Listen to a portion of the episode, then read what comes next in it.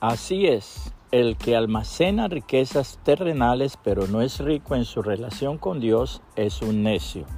Lucas 12:21, nueva traducción viviente. Era demasiado rico. Hace varios años, cierto colector de contribuciones de impuesto llegó a la casa de un viejo ministro del Evangelio con el fin de determinar la cantidad de dinero que él debería pagar por concepto de impuestos. Necesitaba conocer sus riquezas. ¿Qué propiedades tiene usted? le preguntó. Soy muy rico, caballero, replicó el ministro.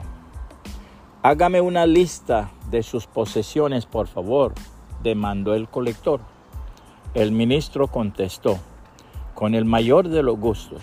Primero, tengo la vida eterna, y con escritura y todo. San Juan 3:16. Segundo, tengo una mansión en el cielo.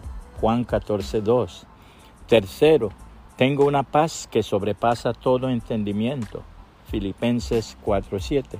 Cuarto, tengo un gozo inefable. Primera de Pedro 1:8. Quinto, tengo un amor divino que nunca falla.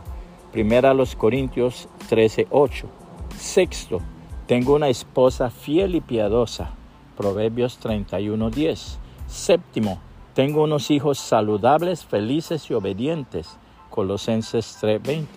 Octavo, tengo amigos leales y verdaderos. Proverbios 18:24. Noveno, elevo cánticos en la noche. Salmos 42:8. Décimo, tengo una corona de vida. Santiago 1:12.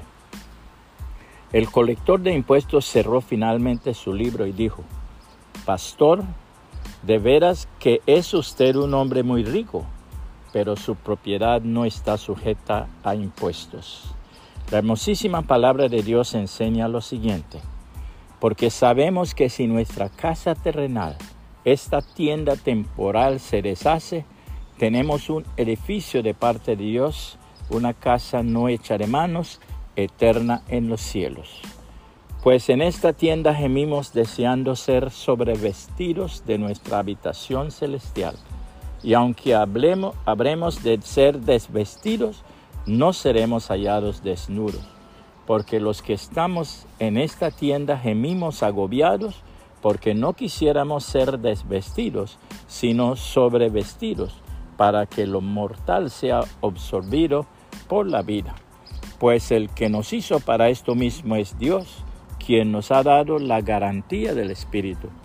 Así vivimos, confiando siempre y comprendiendo que durante nuestra estancia en el cuerpo, peregrinamos ausentes del Señor, porque andamos por fe, no por vista, pues confiamos y consideramos mejor estar ausentes del cuerpo y estar presentes delante del Señor. Por lo tanto, estemos presentes o ausentes, nuestro anhelo es serle agradables, porque es necesario que todos nosotros comparezcamos ante el tribunal de Cristo para que cada uno reciba según lo que haya hecho por medio del cuerpo, sea bueno o malo. Segunda a los Corintios 5, 1 al 10, Reina Valera 2015. Puede compartir esta reflexión y que el Señor Jesucristo le bendiga y le guarde.